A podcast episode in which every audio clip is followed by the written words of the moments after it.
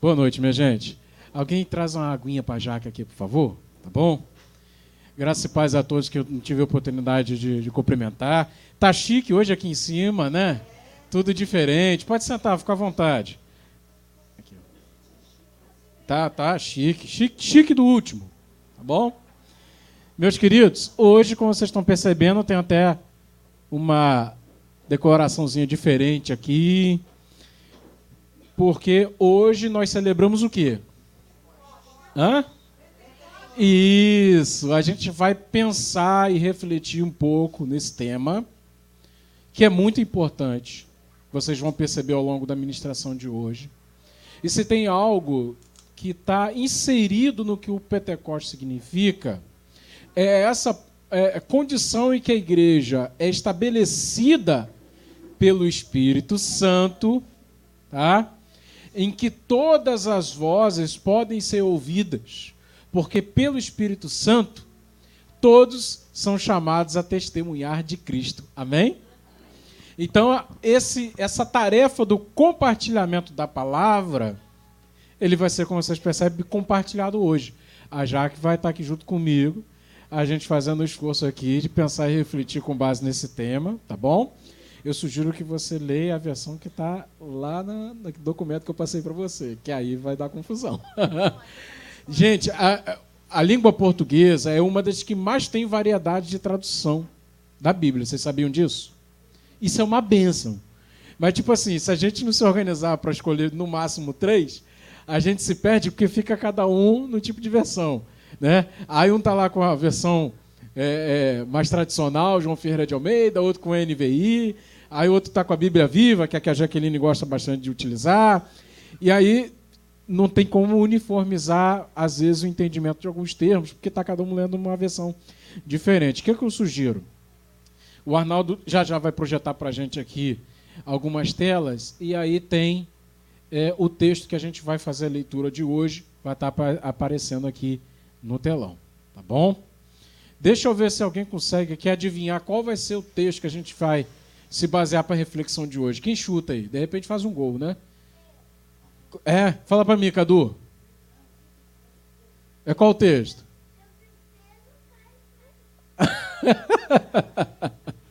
gente, quando a gente pensa em Pentecostes, qual é o texto que vem à sua mente? Hã? Tá onde isso? Hã? Livro de Atos, ou livro dos Atos dos Apóstolos, capítulo capítulo 2. Tá bom? Precisamos ler mais a Bíblia, meu irmão. Precisamos ler mais, ler mais. Já está separado aqui já, que se aqui você quiser ler aqui nessa versão, que é a NVI, que vai uniformizar com a leitura que vai estar exibido aqui, tá bom?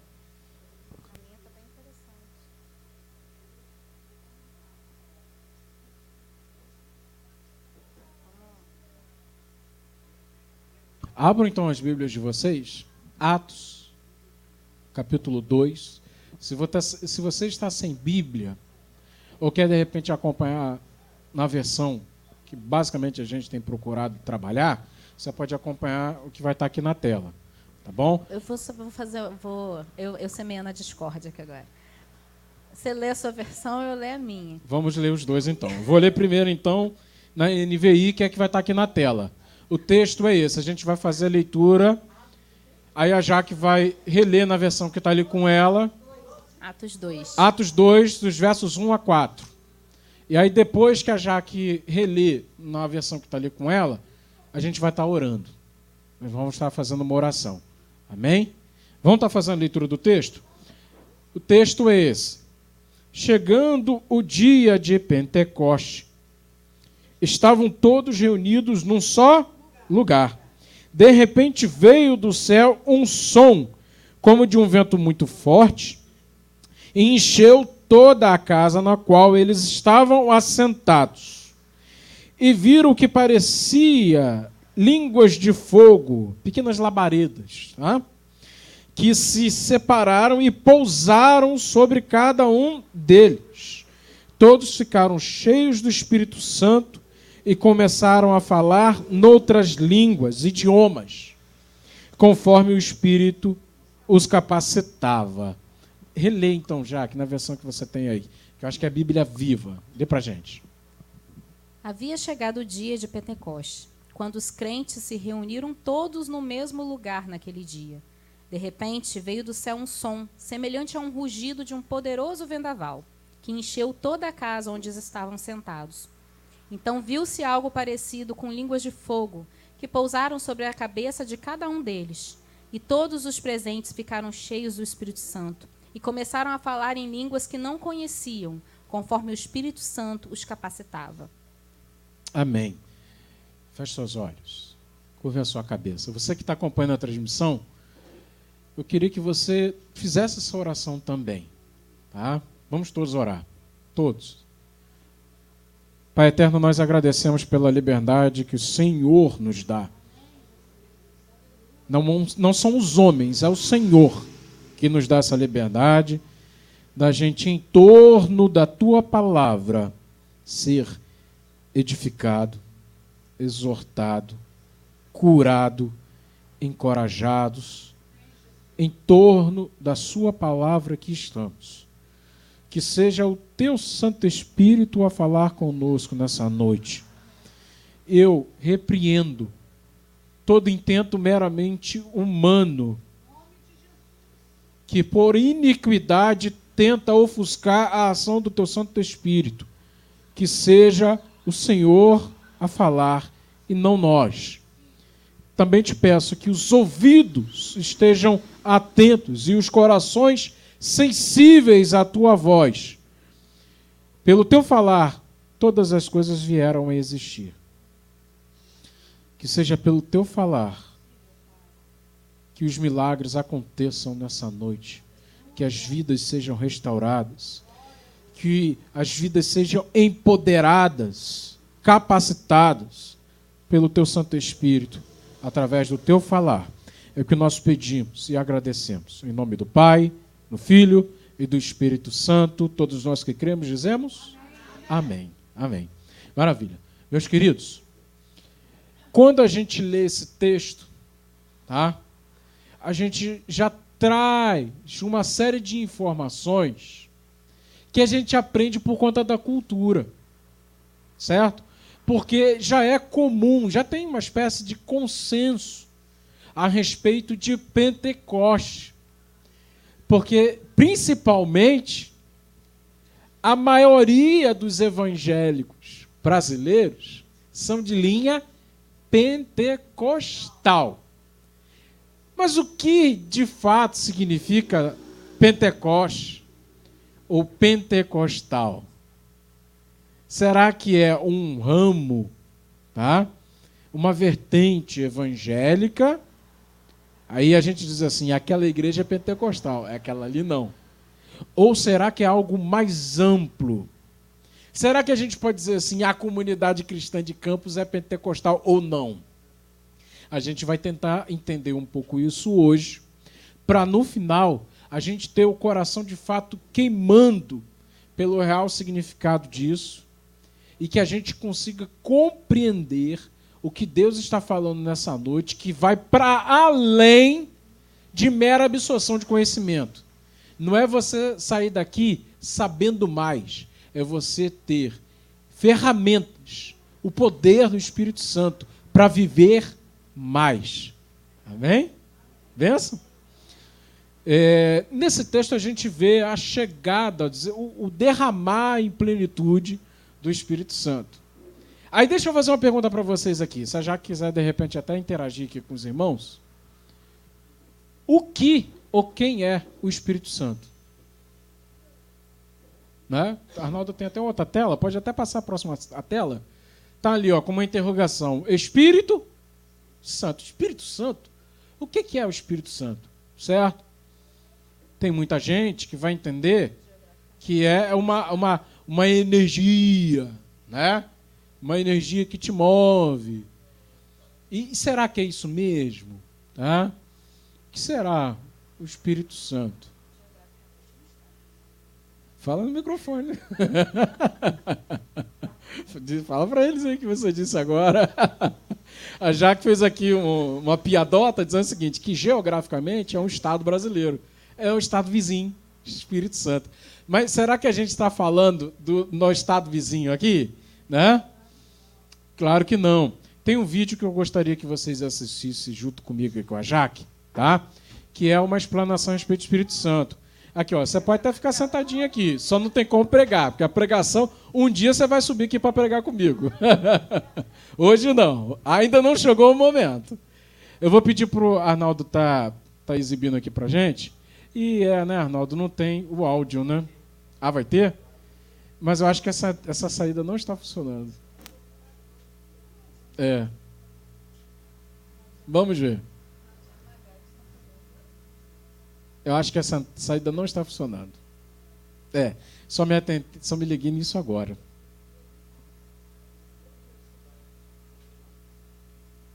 Vê se foi.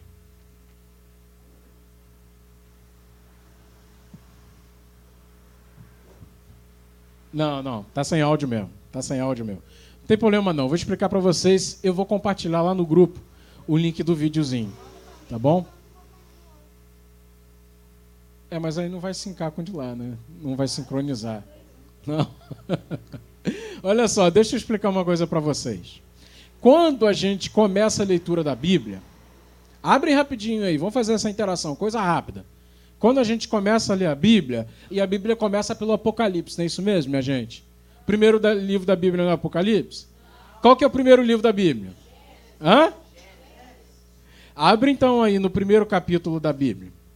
Abre aí que é Gênesis capítulo 1. Eu vou até fazer a leitura com vocês. Só me liguei nessa questão do áudio, o videozinho tão bacana. Eu gostaria tanto de assistir com vocês, a gente vai ter uma outra oportunidade.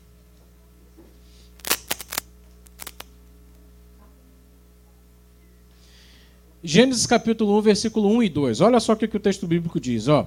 No princípio, Deus criou os céus e a era terra sem forma e vazia.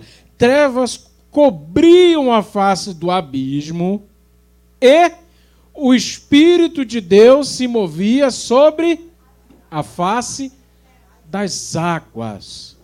Imagina comigo, faz um esforço para imaginar agora, tá? A terra sem forma e vazia, o caos e escuridão. E em meio ao caos e à escuridão, o Espírito Santo pairando sobre a face das águas.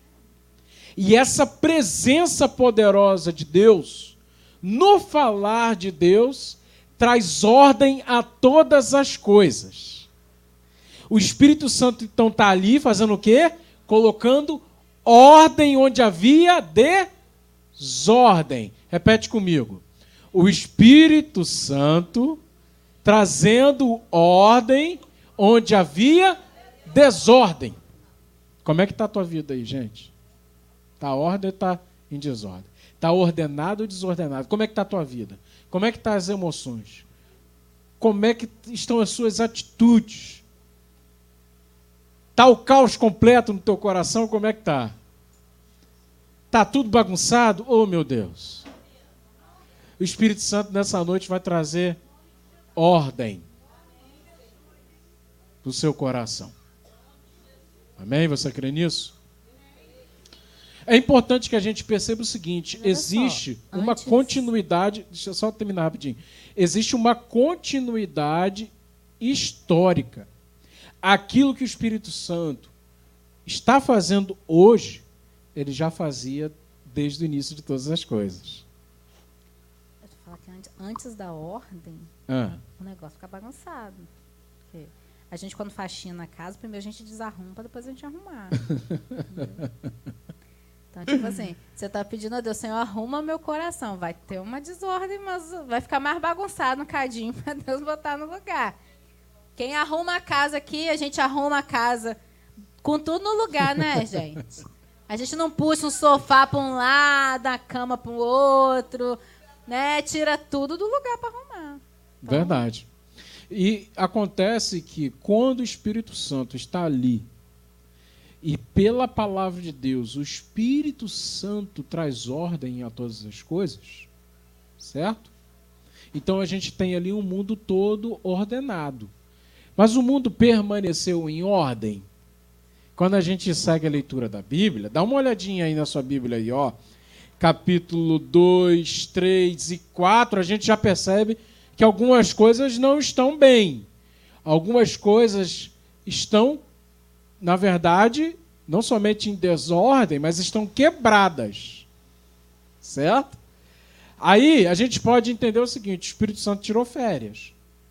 Espírito Santo foi passear, e aí a coisa ficou bagunçada, e aí o Espírito Santo não aparece mais na história da Bíblia. É isso mesmo? Só vai aparecer lá no Novo Testamento. É isso mesmo? Não. O Espírito Santo está atuando o tempo todo na história, e ele vai trabalhar em situações pontuais, mas ele vai trabalhar, mesmo que sendo em situações pontuais, de uma forma muito poderosa. Quer ver uma coisa? Quando a gente lê, por exemplo, a história dos profetas, quem é que faz que os profetas venham profetizar? Quem é que faz? Profeta Elias. O profeta Elias faz aqueles sinais lá, né? Ao ponto de orar, aí cai fogo do céu. Quem foi que empoderou, capacitou o profeta Elias para fazer isso? Hã? O Espírito Santo, certo? Davi Davi, que além de ser rei, também era excelente compositor, e a Bíblia mesmo diz que Davi era profeta. Quem é que capacitava Davi para todas essas coisas? Espírito Santo.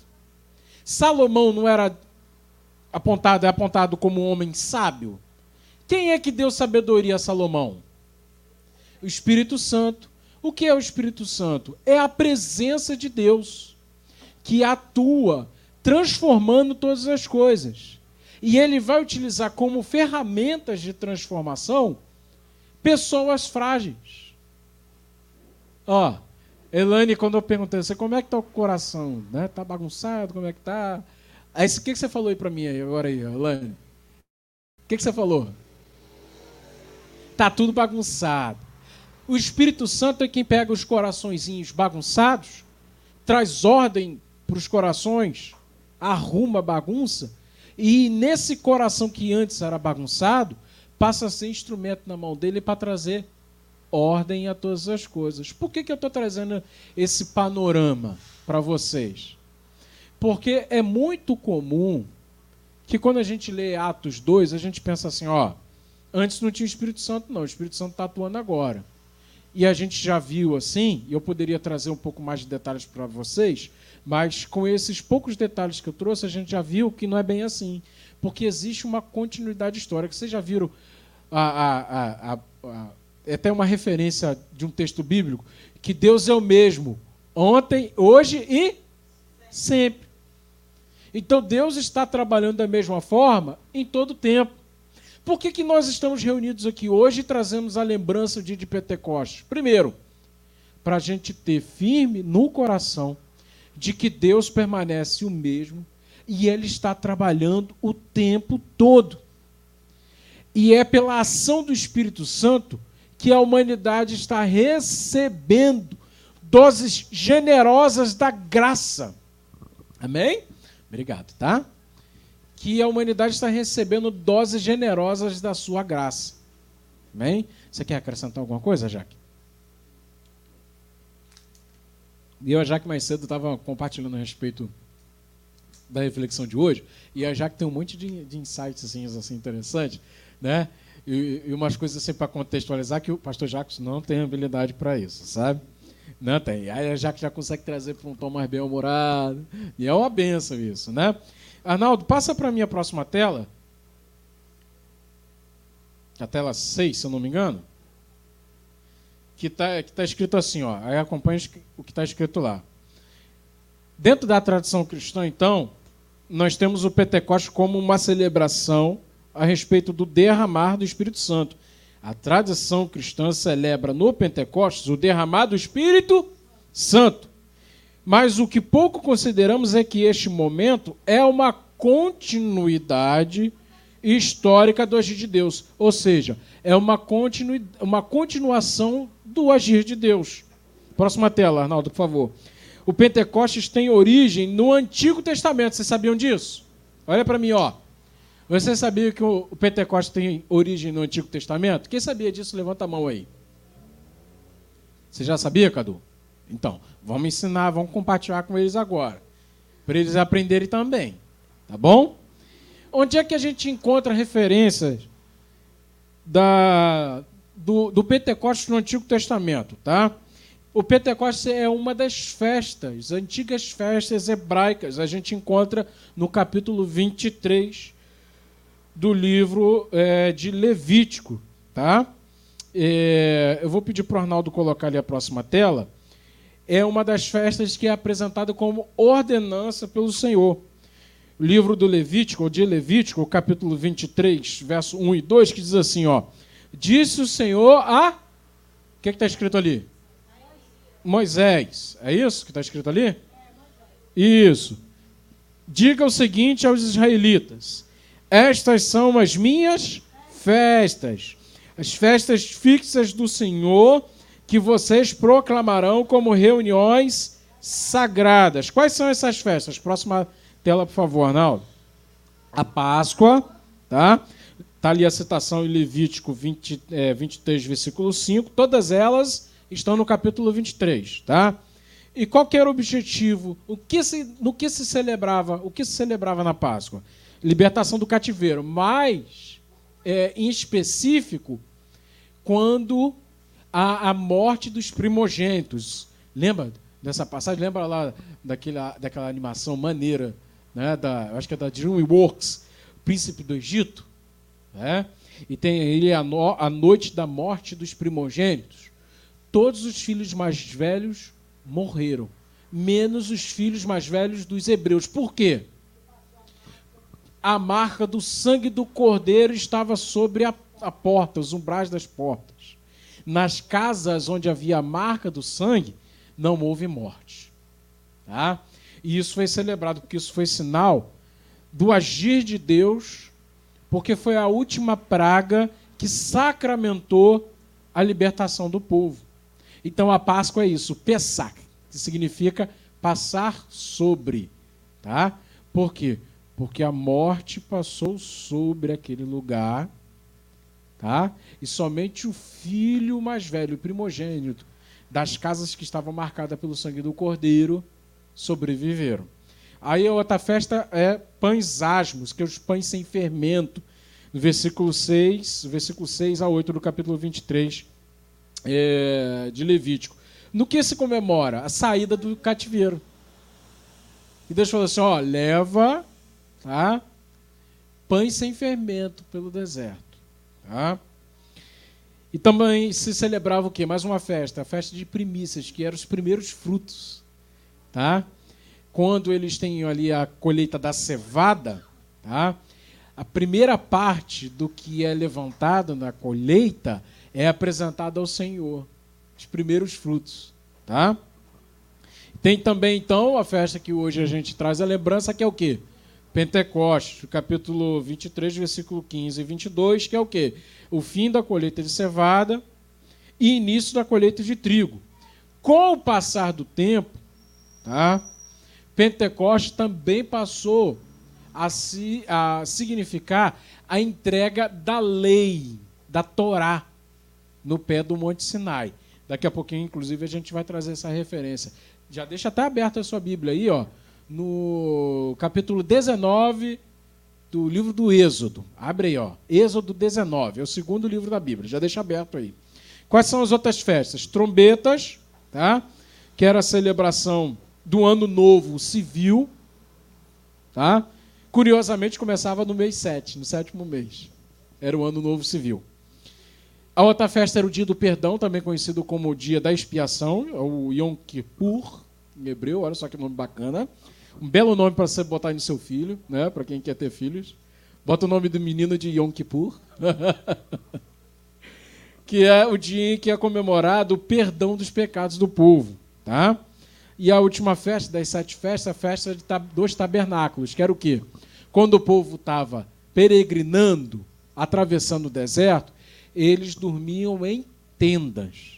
Então, depois que eles entraram na Terra Prometida, uma vez no ano, eles armavam tendas para fazer lembrança, trazer lembrança do período em que eles estavam, que os seus pais, os seus antepassados estavam peregrinando no deserto e moravam em tendas. Quais eram os objetivos dessas festas? Trazer a lembrança que Deus é libertador, que Deus é o provedor no seu povo, que Deus é um Deus santo, mas também é um Deus gracioso, que libera perdão. Tá? É, por que, que isso era importante naquele contexto e continua sendo importante para a gente também? Tem coisas que a gente só aprende desenhando, não é verdade? O povo hebreu era um povo assim que tinha, até por um distanciamento histórico, né, era um outro jeito de pensar, essas coisas mais abstratas, esse papo bem espiritualista que hoje a gente entende, tipo assim, ah, Jesus mora no meu coração. Eles pensavam quase que de uma forma literal. Então, para eles, por exemplo, era difícil entender uma pessoa morando no coração. Agora vocês entendem por que, que Nicodemos falou assim: como é que é nascer de novo, Jesus? É? Como é que pode um homem sendo velho voltar para o ventre da mãe? Entendeu? porque o povo hebreu ele tinha essa necessidade, é o famoso desenha aí para eu entender. Só para vocês terem ideia, tá? como é que isso era importante. Até a forma como o povo se posicionava quando eles montavam um assentamento no deserto era uma forma de aprender algo. Por exemplo, eu posso até depois trazer essa referência para vocês. Deus disse assim: ó, vocês vão se organizar assim, ó o tabernáculo é o ponto de referência. O que, era o tabernáculo? Era onde estava a arca da aliança, onde era apresentado o sacrifício, era o local de culto ao Senhor. O que, que simbolizava a arca, da, a arca da aliança? Fala no microfone. A presença de Deus. A presença de Deus. Então estava ali no centro do tabernáculo o lugar santíssimo, onde estava a arca da aliança. Tá? E aí, o tabernáculo no centro, e aí é bacana. Quantas tribos tinha Israel? Quantas tribos tinham? Pode, pode chutar, gente, pode falar. Doze, isso. Aí olha só o que, que Deus faz, ó. Que, que Deus diz, Deus diz para Moisés e para Arão? Ó, o povo deve se organizar assim, ó. Doze tribos ao norte, com o tabernáculo no centro. Perdão, gente, isso, me corrija, pode falar no microfone. Três tribos ao norte, três tribos no sul, três tribos a leste, três tribos a oeste. Vamos somar. Três mais três? Mais três? Mais três? O que, que Deus estava ensinando para o povo? Deus estava no meio do do povo. A presença de Deus no meio do. Vocês estão entendendo isso? Então, essas festas também tinham essa mesma função de trazer algo que o povo pudesse entender. É aquela história, né? Quando você quer ensinar alguma coisa para o seu netinho que está pequenininho, aí você vai pega os brinquedinhos, tio, vovó vai te ensinar uma coisa. Vamos pegar o Lego aqui. Como é que Deus ensinava as coisas para o povo? Brincar de Lego. Olha só que coisa importante, né? Às vezes a gente nem pensa, né? Como é que a Bíblia traz essas coisas de maneira tão simples e a gente complica tudo, espiritualizando um monte de coisa, né? Fica mistificando um monte de coisa. E Deus é bem claro, ele é bem direto. Ele quer que a gente aprenda e aprenda cada vez mais com ele, tá bom? Próxima tela, por favor. Quer acrescentar alguma coisa? Fica à vontade. Deus é festeiro, irmão. Juju, estamos na doutrina. Que Jesus é festeiro, Deus é festeiro, então estamos na doutrina. Entendeu, irmão? Quer ver uma coisa? Diz que o sacrifício do cordeiro né, subia como aroma agra. Não parece um churrasco isso, gente? Não é? Deus deve curtir um churrasco, gente, entendeu? Era, era, o churrasco da época. é, o churrasco da época. A gente pouco para para pensar nisso. Entendeu? muito mais do que essa questão de algo que está sendo sacrificado a Deus, tá? existe algo relacionado à beleza, ao aroma. Por isso que qual que é a, a, erva que era queimada, que subia como cheiro agradável diante do Senhor? Incenso. Porque Deus se importa com beleza, com coisas que são agradáveis. E a gente pouco para para pensar nisso. Entendeu? Então, quando você vê a, a, a igreja botar com os irmãos, capricha no figurino. Deus gosta de beleza, entendeu? Amém? Amém, gente? Por isso que é bem bonito. pois é, olha, que coisa, hein? É, o Pentecoste, próxima tela então, por favor, Arnaldo. O Pentecoste, então, era inicialmente a celebração de gratidão a Deus pela colheita, mas com o passar do tempo, ele também teve seu significado ampliado para a celebração do recebimento da lei do Senhor no Sinai após saída do Egito. Você que abriu aí a sua Bíblia no capítulo 19 do livro do, do Êxodo, tá? Deixa aberto aí, tá? Porque essa parte é a parte muito importante. A gente está quase partindo aqui para o desfecho dessa, dessa reflexão. Já já vocês vão conseguir, né? pegar. A gente às vezes está montando um quebra-cabeça, a gente pensa, pô, eu ainda não entendi o que está formando. Já já a gente vai entender, tá bom? E, e a Jaque vai ajudar a gente a entender também um pouco mais isso, tá bom? É, no livro do Êxodo, do Êxodo, capítulo 19, coloca a próxima tela para mim, por favor, Arnaldo. Nós temos uma espécie de paralelo com Atos 2. É como se Êxodo 19 estivesse apontando para algo que aconteceria no futuro. Existem umas coisas que são muito fortes nessa passagem do Êxodo, e quando essa semana, eu até passei essa dica para o Arnaldo, tá? tem uma tradução da Bíblia chamada A Mensagem. E aí tem ela em áudio. Eu tenho compartilhado ao longo dessa semana pedacinhos lá no nosso grupo de WhatsApp. Não sei se vocês têm ouvido. Eu sugiro que vocês ouçam. A voz, inclusive, do narrador ali é do Marco Ribeiro, que, para quem gosta de filmes da Marvel, é a voz do Tony Stark. Entendeu? Para quem gosta aí de, de, cinema, de Marvel. E aí ele, ele é fera narrando o texto Isso bíblico. prova que o Homem de Ferro é o melhor Vingador. Não sei. e aí ele começa a narrar, e eu estou ouvindo Atos 19, que é o seguinte, ó, dá uma olhada na sua Bíblia aí. Deus chama o povo para ter uma experiência com Ele. Quem é que subia no monte para ter experiências com Deus? Moisés. Mas chega um momento que Deus diz assim: ó, o povo também. Eu vou vir, eu, eu vou até o povo. Deus desce até o Monte Sinai e desce de uma forma poderosa. Preste bastante atenção nisso, ó. Mas antes dele vir, ele dá uma série de orientações, ordenanças, na verdade. Diz assim, ó, vocês devem se preparar. Eu sou santo. Vocês devem se purificar. E Deus dá uma ordenança muito séria, que é a seguinte: ninguém deve sequer tocar na base do monte. Porque quem tocar na base do monte vai morrer. Porque eu sou santo.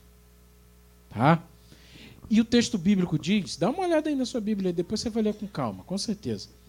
Que quando Deus veio, Deus veio em forma de fogo sobre o monte. Isso te faz lembrar o que, gente? Hã? O Pentecostes, não faz lembrar? E o fogo fez o monte fumegar, fez o monte soltar fumaça. Deus veio ao povo e fez o monte soltar fumaça, porque ele vem dessa forma de fogo. Olha só que coisa forte isso. E a presença de Deus Santa era algo tão poderosa que Deus fala assim para Moisés várias vezes: só, não deixa ninguém subir, coloca barreiras aí. Não deixa ninguém subir. Quem subir no monte para ver vai morrer.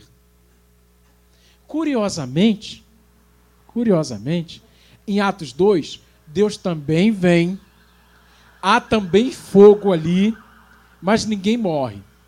Por que isso, gente? E olha só, Deus não vem como fogo no monte. Deus não vem como fogo na casa. Deus vem como fogo aonde? Ou em quem? nas pessoas. E ninguém morre.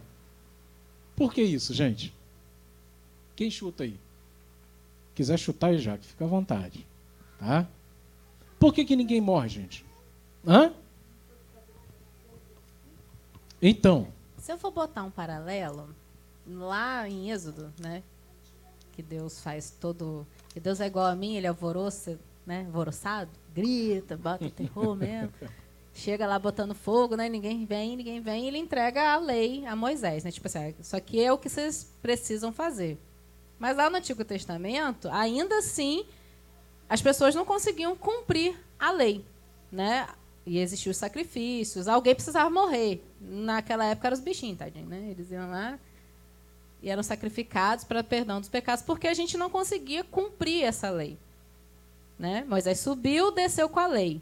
Jesus veio, foi morto, crucificado, subiu ao céu, e a Bíblia relata que ele desceu. E após ele subir novamente, o Espírito Santo desceu sobre os seus apóstolos. Então, no meu entendimento, por que, que ninguém morreu? Por que, que ele veio nas pessoas? Porque aquele que podia tornar possível cumprir a lei já tinha cumprido nele mesmo, dizendo: agora, antes eu não, sabia, não conseguia, não. Agora. Aí eu até brinquei com meu marido mais cedo, assim, ele jogou, tipo, agora eu vou te dar aquele suquingame. Isso revela muito da minha idade. que ele, tem, tinha um desenho que os bichinhos tomavam suquingame e aí eles ficavam poderosos e conseguiam fazer várias coisas. Então, se for, não, não sendo desrespeitosas, mas Jesus é o nosso suquingame, irmão. Entendeu? O Espírito Santo é o nosso suquingame. É o que dá poder para a gente conseguir cumprir né, a lei, conseguir viver de verdade. Né? Então, uhum. é o que acontece? O evento Cristo, tá? Cristo como um evento, divisor de águas, torna viável o que antes era inviável. Porque um Deus que é santo não podia habitar entre pecadores. Por isso que no tabernáculo, que estava ali no meio do povo, constantemente eram oferecidos o quê? Sacrifícios. Para que Deus continuasse no meio do povo. Jesus é esse sacrifício e agora o Espírito Santo está não somente entre nós, mas sobre nós. E o Espírito Santo vem ali no, no dia de Pentecostes, né? E agora ninguém morre. Agora já não há medo já não há ameaça. Outra coisa que é um paralelo importante que é o seguinte: depois, quando você lê Ato de, é, é, Êxodo 19, você vai perceber que havia um barulho de trombeta, um barulho ensudecedor. E quando esse barulho surgiu, o povo sentia medo. Em Atos 2 também tem um barulho, que é do quê? Um vento impetuoso.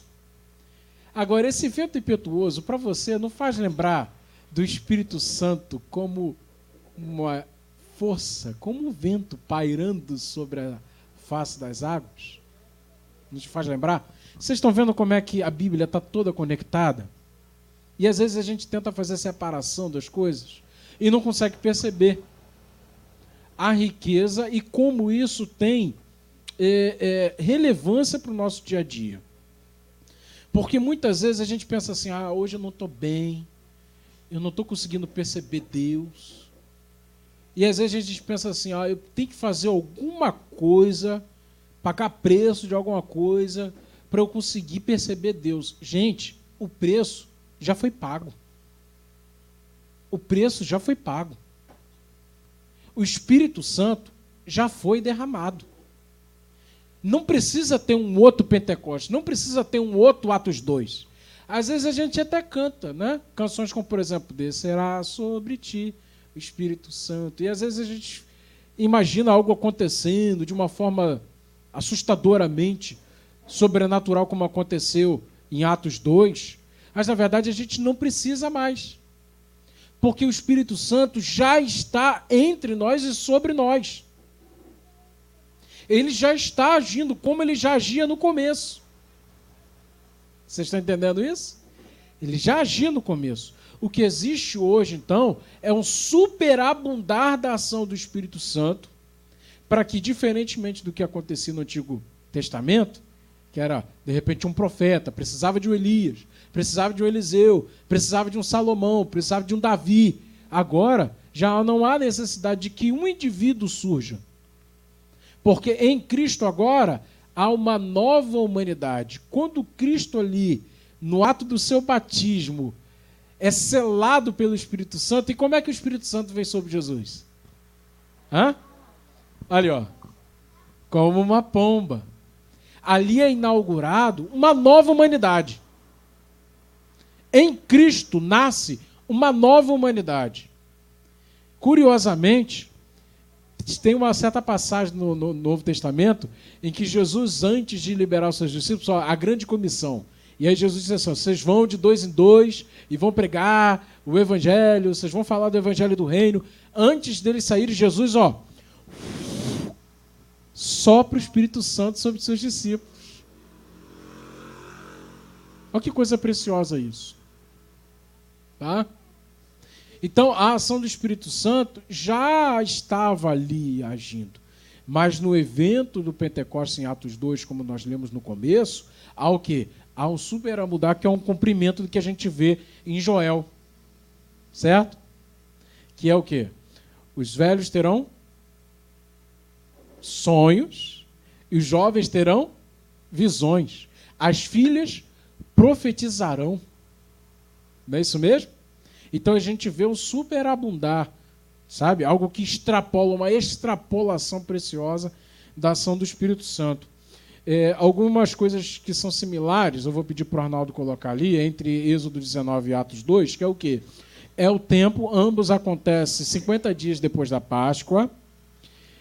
Nos dois eventos também nós vemos a presença de Deus. No Sinai, ali como um fogo que faz um monte soltar fumaça. Tá? Em Atos 2 a gente vê o quê?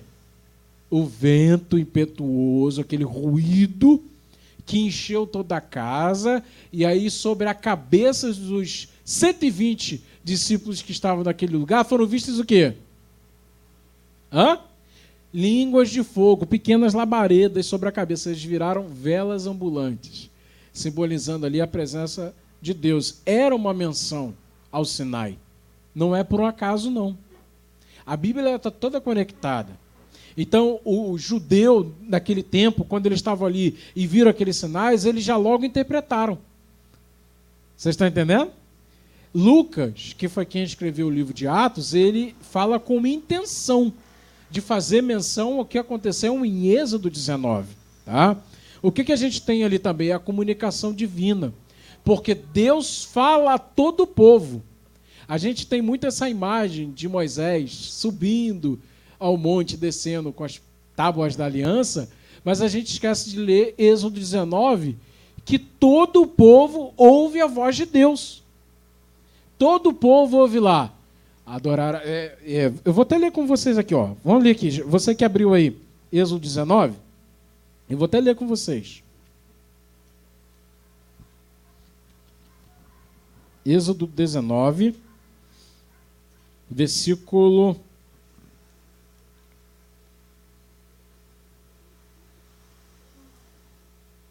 Aqui, eu vou começar do finalzinho, ó. Êxodo 19, versículo 23. Que aí eu vou pegar o 20 também. Tá? O capítulo 20. O texto diz assim: ó, Moisés disse ao Senhor: O povo não pode subir ao Monte Sinai, pois tu mesmo nos adverti, é, advertiste, nos avisaste. Deus repetiu a Moisés, falando assim: ó, avisa o povo, para não ficar curioso e subir para me ver, não. Quem subir vai morrer. Certo?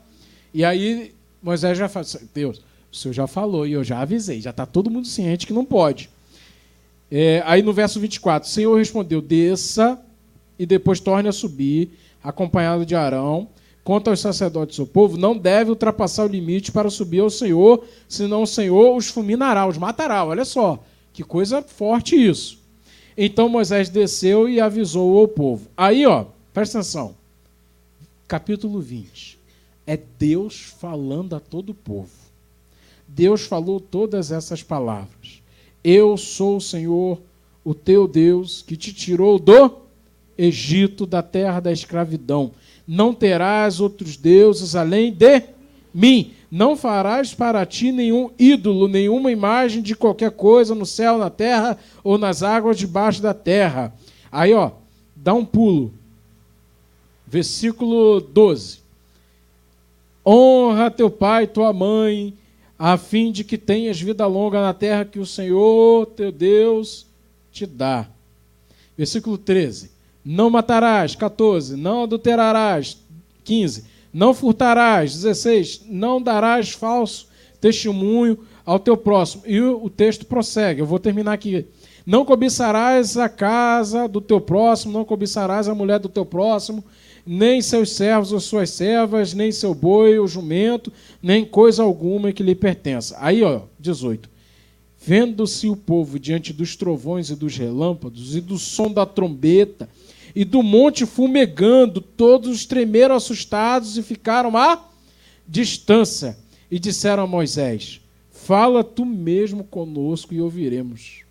Mas que Deus não fale conosco para que não morramos. Deus estava ali falando com o povo de uma forma tão poderosa que o povo teve medo.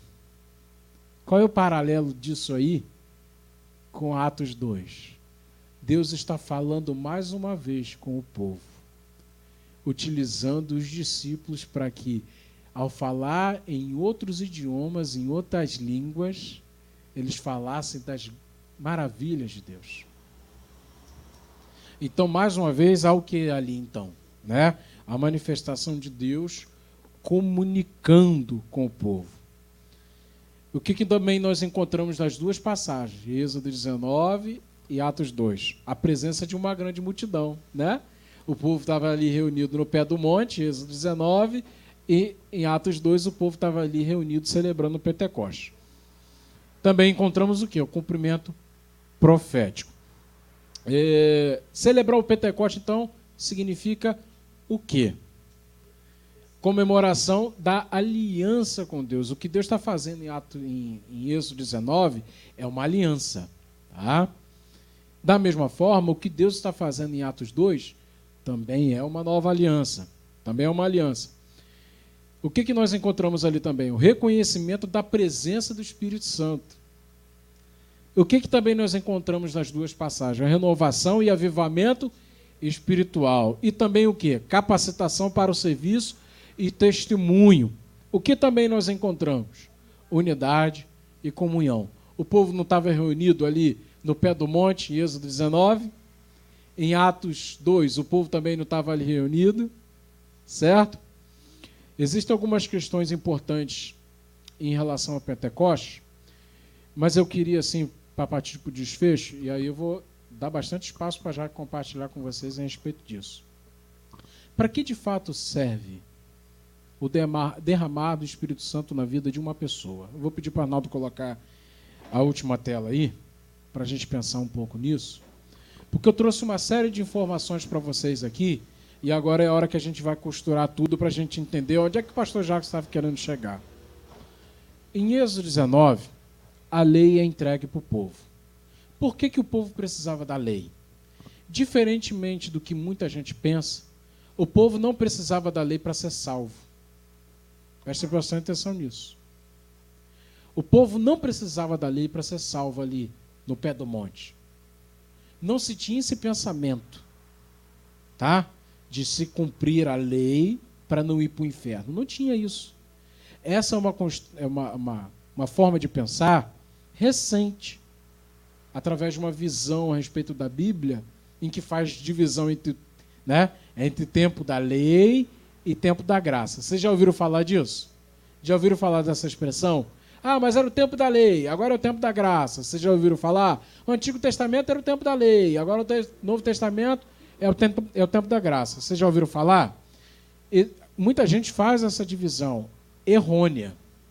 Porque ninguém no Antigo Testamento era salvo porque cumpria a lei. Porque, primeiro, era impossível cumprir toda a lei. A lei era o quê? Era um instrumento de Deus para que todo o povo pudesse conhecer a vontade de Deus. Certo? quando o Espírito Santo vem em Atos 19, o que, que ele faz?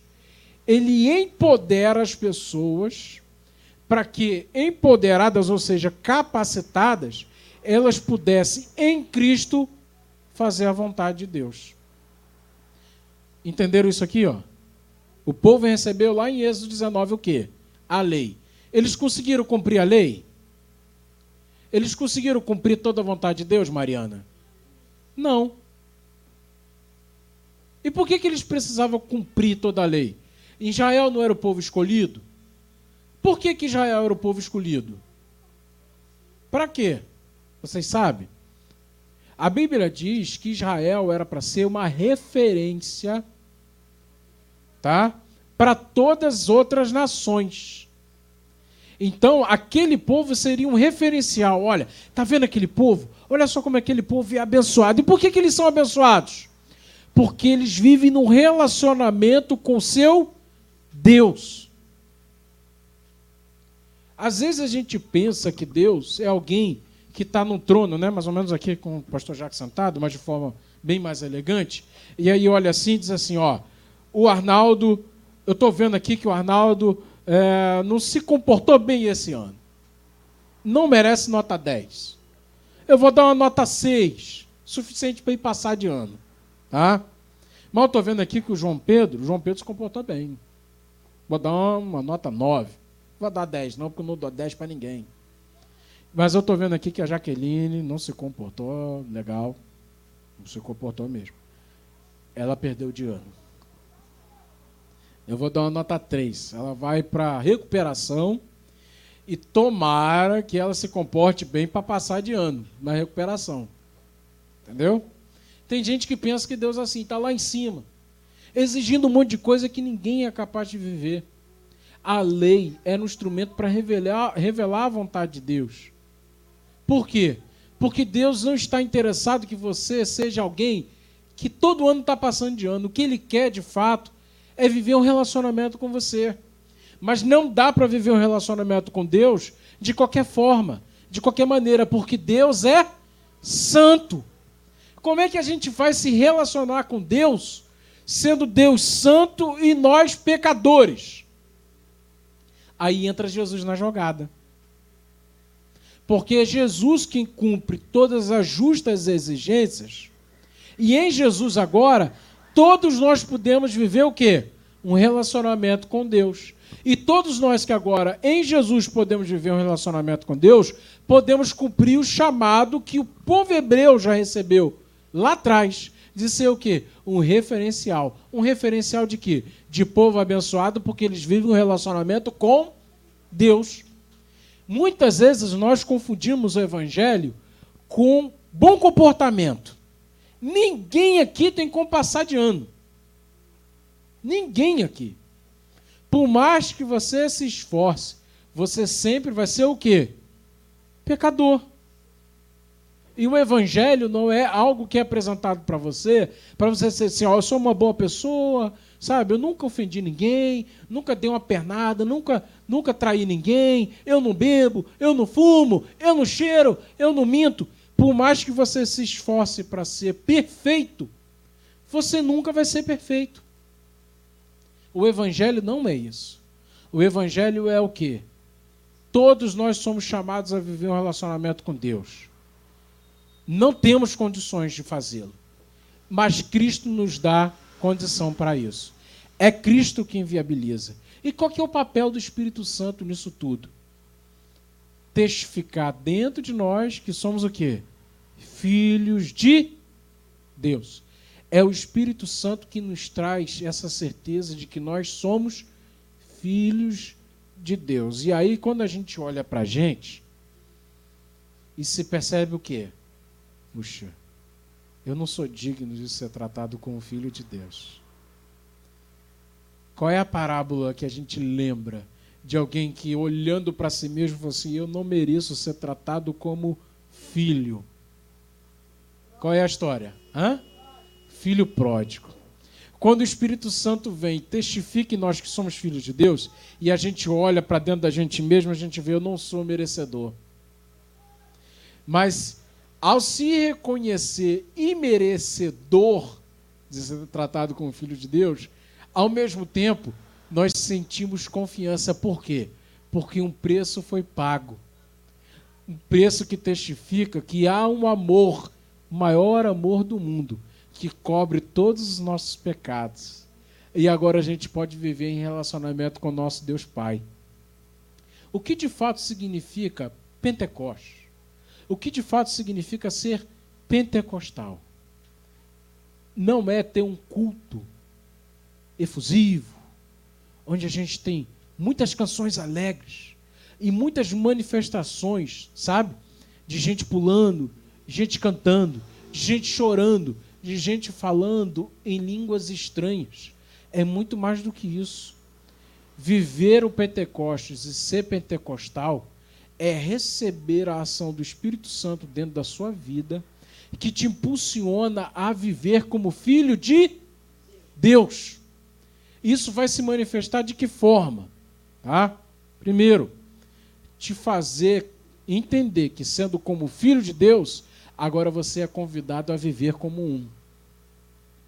Não mais pela obrigação de ter que fazer o que é certo, mas porque o amor de Deus nos constrange o amor de Deus nos constrange e nos leva pelo constrangimento que não é do tipo uma bronca e você fica sem graça, mas é um amor que te impulsiona, que te toma, que te arrasta a viver como filho de Deus.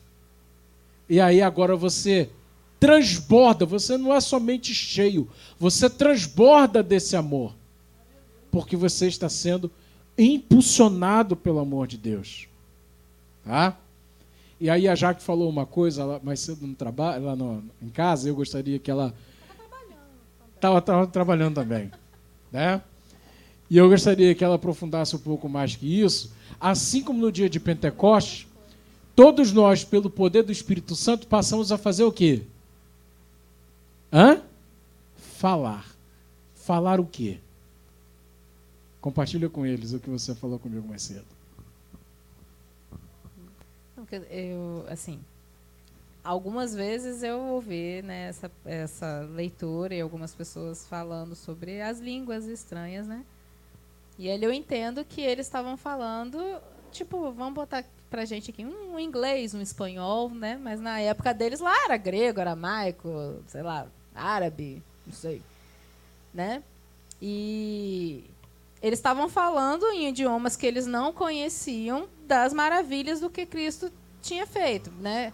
Ali eles estavam pós crucificação de Jesus. Jesus já tinha vindo, se apresentado para eles ressurreto, ficado lá o período de dias com eles e eles tinham visto Jesus subir aos céus. Então, tipo assim, imagino eu que eles estão ali. Como que a gente conta? Como que a gente fala disso tudo para todo mundo, né? E ele, Deus derrama sobre eles o Espírito Santo e dá a eles a capacidade de, naquele dia, onde estava acontecendo uma festa, onde várias pessoas estavam ali. Acredito que não foi ao acaso que Deus escolheu justamente esse dia, porque era um dia onde muitas pessoas poderiam ouvir, né? E cada um conseguiu ouvir no seu próprio idioma. Então, tipo assim, é tão importante quanto falar de Jesus é você garantir que quem está te ouvindo entenda. Né? Muitas das vezes a gente tem a preocupação de falar de Jesus e a gente fala numa língua que só a gente entende. Que o outro que não está naquele convívio com a gente, não está naquele circuito, ele vai achar, não vai entender. Né? E às vezes não vai entender porque eu estou falando português e ele é inglês. Né? Às vezes não é essa a dificuldade. Às vezes eu estou falando português com alguém que está falando português e eu estou olhando para ele dizendo: Ele está falando o quê mesmo? Eu, sei que ele está querendo falar alguma coisa, mas não estou entendendo. O que, que, que ele está falando? Né?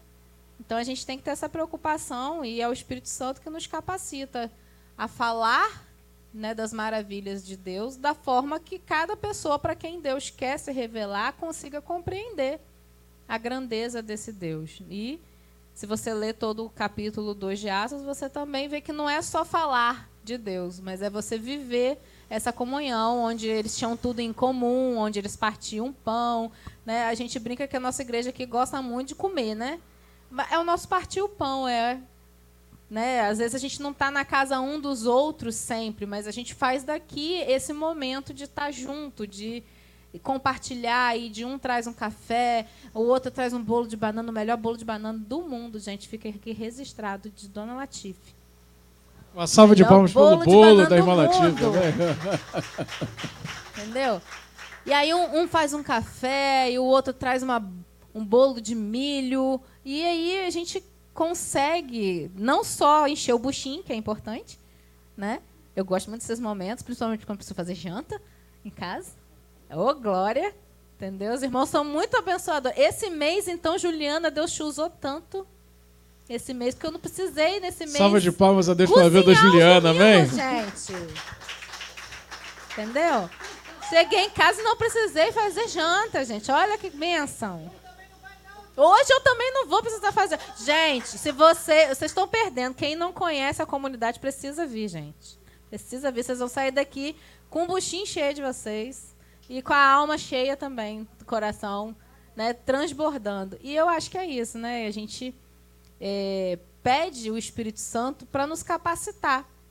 Para que a gente possa falar e ser compreendido, né? Que Deus dê para a gente as estratégias de saber falar da forma como o outro vai poder entender. Né? Eu falei aqui do suquinho gama e os mais velhos me entenderam, mas de repente os mais novos não entenderam, mas não entenderam, né, Estevinho? É tipo a esfera do dragão. Esfera do dragão você sabe, né? O que, que é? Ou também não? Não é do seu tempo também não? Esfera do dragão? Não? É, então, é, você está meio desatualizado então, hein, filho? É, a culpa não é da tia Jaque, então. Ô, Ávila, tem que deixar os meninos assistir Dragon Ball Z. Entendeu? Qual, qual personagem aí de, de... Vamos ver aqui. Conhece o Thor, né? Então, o Thor, quando ele pega lá o martelo dele, né? Ele invoca raio, fica todo poderoso. É, é mais ou menos isso, entendeu? Espírito Santo é, é, o condutor, é o que dá pra gente. A armadura de ferro do Homem de Ferro, entendeu? É o Espírito Santo é, é que nos transforma no Homem de Ferro, entendeu? Viu, Estevinho? Agora entendeu? É isso, irmãos, é você ter essa, essa sensibilidade, você conseguir transformar né, as maravilhas do Senhor em algo que todo mundo consiga entender né? Meu marido gosta de falar chique. Às vezes eu fico assim, aperta a tecla SAP, entendeu? Traduz. Que eu não, né? A gente não consigo compreender. entendeu? Eu falo que ele é a, a, a, parte rica da família, eu sou a favela, porque eu falo povão, entendeu? Os dialetos. E aí a gente vai se complementando, que aí eu né, trago esse meu jeitinho mais simples né, de, de, de, entender. Aí, às vezes, ele dá uma volta ao mundo, ele fala um monte de coisa. Aí eu viro para ele resumo, tipo, numa frase. o que ele quis dizer. A salve de palmas foi a vida da Jaqueline, amém?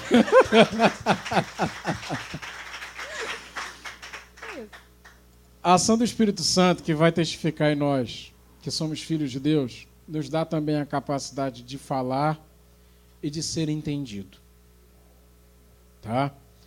Agora, essa manifestação preciosa do Espírito Santo também vai fazer com que a gente não fique preso apenas no falar, mas demonstre o reino de Deus nas ações. Certo? Esse é o grande desafio. Porque a nossa geração, principalmente, ela se manifesta com muita liberdade. Eu conheço muita gente boa que coloca cada coisa belíssima na rede social, que compartilha cada mensagem poderosa, sabe? Mas quando você vai conviver com a pessoa, você não consegue vislumbrar ou perceber na vida dela o mesmo teor, o mesmo, a mesma beleza nas mensagens que ela compartilha. Precisa o que então? Da ação do Espírito Santo que ao testificar nela que ela é filha de Deus, ela começa também a viver como filha de Deus. Porque é para além de sentir. Às vezes a gente pensa assim, ó, que a fé, olha para mim, que a fé é um sentimento. Quem alguma vez na vida já entendeu assim que a fé é um sentimento, que eu tenho que sentir que as coisas vão dar certo e é isso aí. Eu já pensei assim. A fé não é um sentimento. A fé é uma condição. É pela fé que nós, pela ação do Espírito Santo, percebemos dentro de nós que somos filhos de Deus. E aí a gente precisa fazer o que então agora? Conviver, viver, se expressar como um filho de Deus. E isso só é possível pela ação do Espírito Santo. O que de fato significa ser pentecostal? É viver como filho de Deus, que movido pelo Espírito Santo vai fazer coisas que só um filho de Deus é capaz de fazer. Então, mas aí, Vocês estão entendendo você tá isso? falando de filho de Deus. Depende de como você entende filho de Deus. Eu posso entender, se eu sou filha de Deus, tudo tem que estar aos meus pés. Hum, muito bem lembrado. Entendeu? Eu sou a princesa, sou filha de Deus. Vocês já ouviram aquela expressão que era muito Não. utilizada? Ah, eu, eu, eu sou cabeça e não sou cauda. Você já ouviu falar dessas expressões?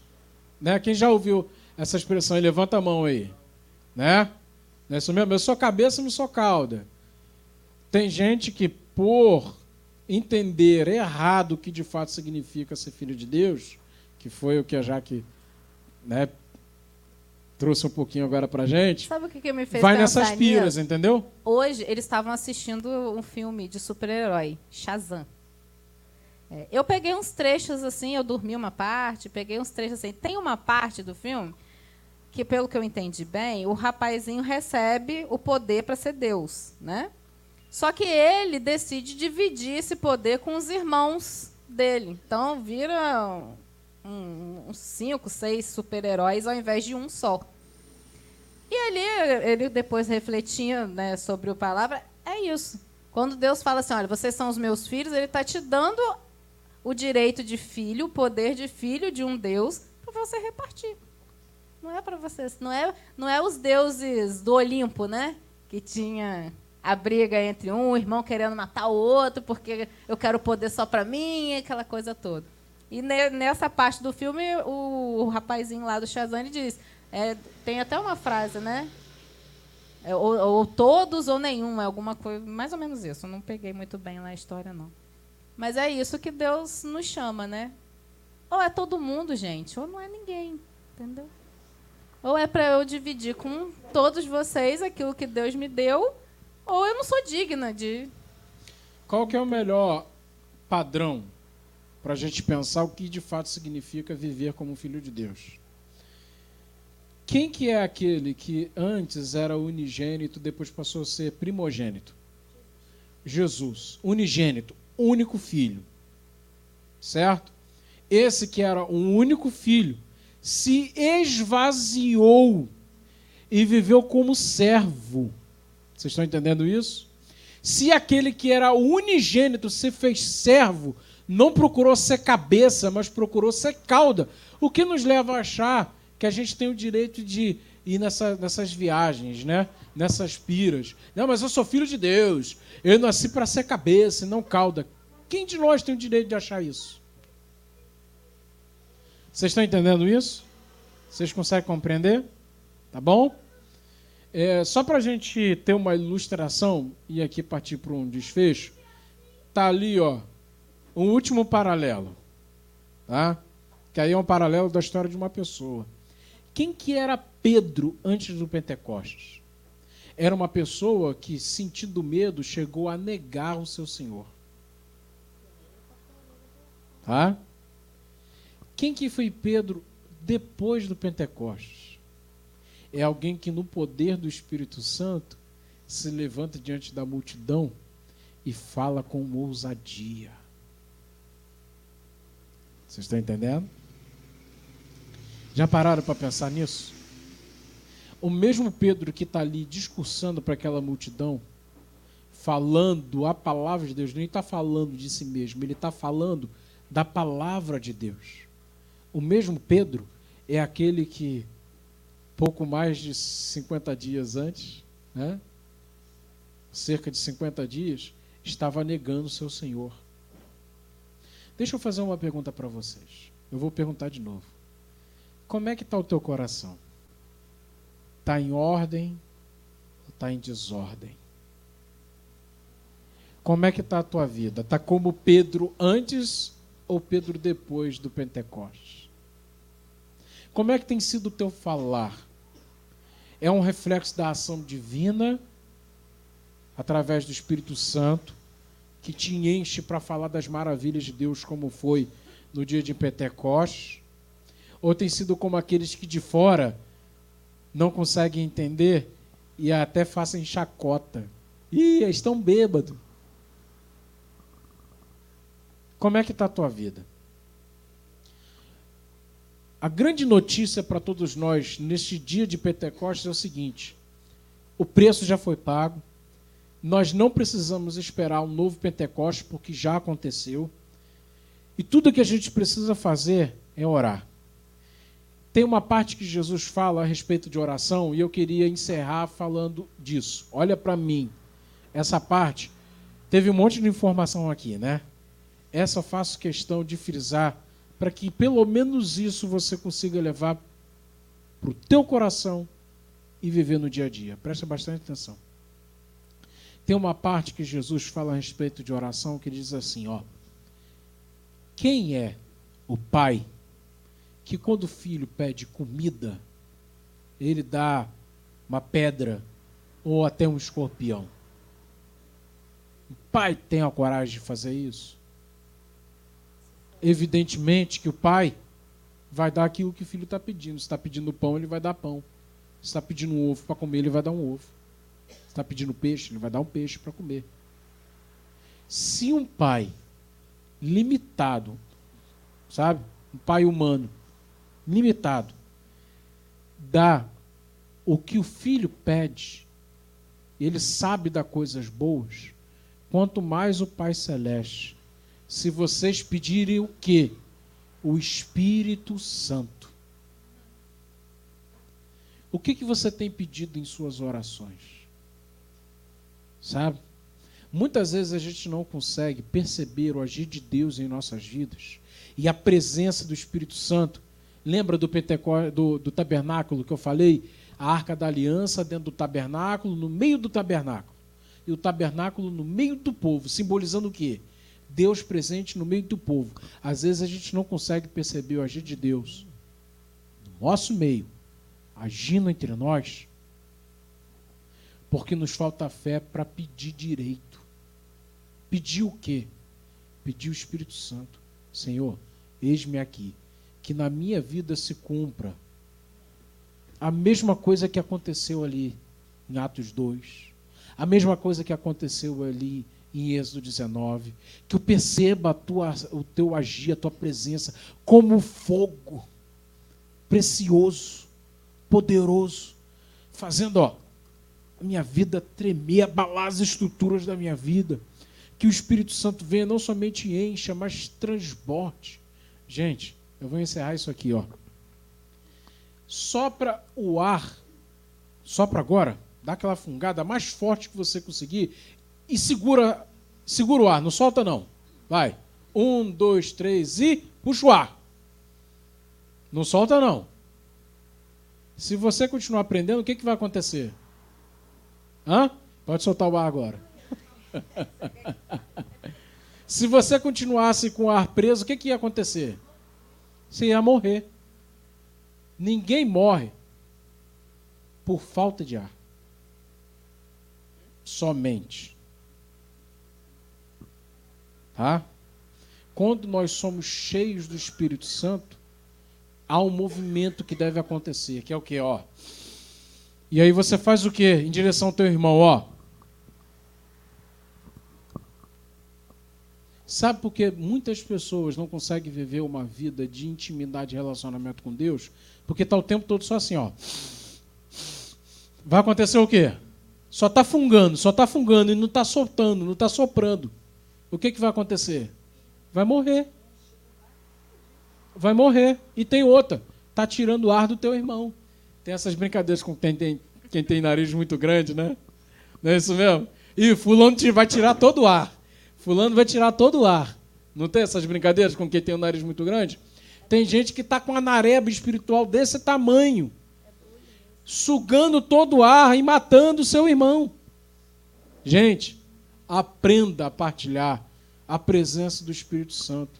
Esse Espírito Santo que Jesus, assim como seus discípulos, ó, está fazendo assim, ó, em sua direção agora. Receba, mas não guarda para você não, ó. Faz assim em direção ao teu irmão. Tá? Mas sem Covid. Amém, irmãos? Amém? Pode falar no microfone. Ah, já que falou o negócio aqui, escove o dente. Amém, irmão? Para soprar um bom hálito na vida do teu irmão. Amém? Porque até no soprar, né, você pode estar soprando coisa que não é legal. O Espírito Santo há de soprar na tua vida. Se a tua vida está em desordem, olha para mim, ó. Se a tua vida está em desordem, se você está vivendo uma secura espiritual, se você às vezes até duvida, duvida que é possível viver um relacionamento com Deus, o Espírito Santo está presente entre nós. Nós podemos sentir a presença do Espírito Santo. Você pode pedir pela presença do Espírito Santo. Esse Espírito Santo que está lá desde o início trazendo ordem a todas as coisas, ele vai trazer ordem para a tua vida também. Ele vai testificar no teu coração que você é filho de Deus. Ele vai te dar capacidade de falar do poder de Deus e de ser entendido. Ele também vai trazer capacidade para você colocar em prática aquilo que você fala, viver a mensagem do Evangelho. Ele vai fazer tudo isso. E ele vai fazer com que você seja esse instrumento na vida de outras pessoas, para que venha soprar o vento do Espírito Santo sobre a vida de quem quer que seja. O que é ser pentecostal, minha gente? É viver como filho de Deus, é falar como filho de Deus, é viver como filho de Deus e é partilhar dessa ação preciosa do Espírito Santo. O mundo está do jeito que está porque as pessoas entendem errado que significa ser pentecostal. Gente que vai para a igreja para ser cheio. Aqui você vem para a igreja para se esvaziar, é para partilhar sobre a vida do teu irmão. O que, que é ser pentecostal? É viver um relacionamento com Deus. É ser cheio do Espírito Santo. Não é para ser cheio até estourar como um balão, mas é para receber e partilhar. Receber e partilhar. Repete comigo. Receber e partilhar. Isso significa ser pentecostal. A comunidade precisa lutar para ser pentecostal nesse sentido. E se individualmente você tem se percebido limitado, não tem visto no dia a dia a ação do Espírito Santo sobre você, ore a Deus, peça a Deus.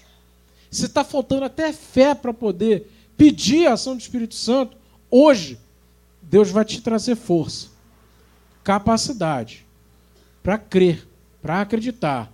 Eu vou encerrar com essa.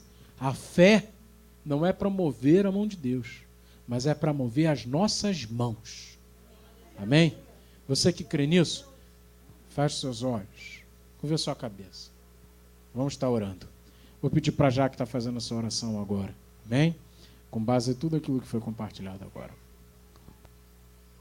Obrigada, Jesus, por cuidar de nós, né?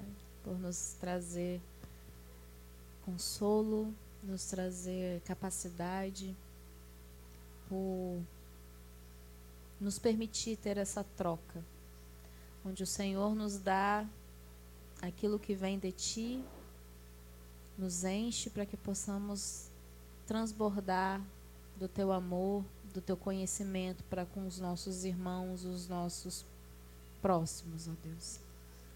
Senhor, que possamos, ó Pai, estarmos sempre em mente, ó Deus, que precisamos receber do Senhor e partilhar do Senhor. Que esse é um movimento, ó Deus, que nos garante vida, né? A inspiração e a inspiração. Possamos, ó Deus, sempre nos encher e nos esvaziar na mesma medida. Para que possamos, ó Deus, ver a tua glória para que possamos, ó Deus, ser instrumentos do Senhor na vida dos nossos irmãos. Obrigada, Jesus, por esse culto, por esse compartilhamento. e que o Senhor possa, ó Deus, fazer com que essas palavras fiquem gravadas, ó Deus, em nosso coração. Que a gente não venha, ó Deus, se esquecer, mas que a gente possa colocá-la em prática, ó Deus. Em nome de Jesus, amém.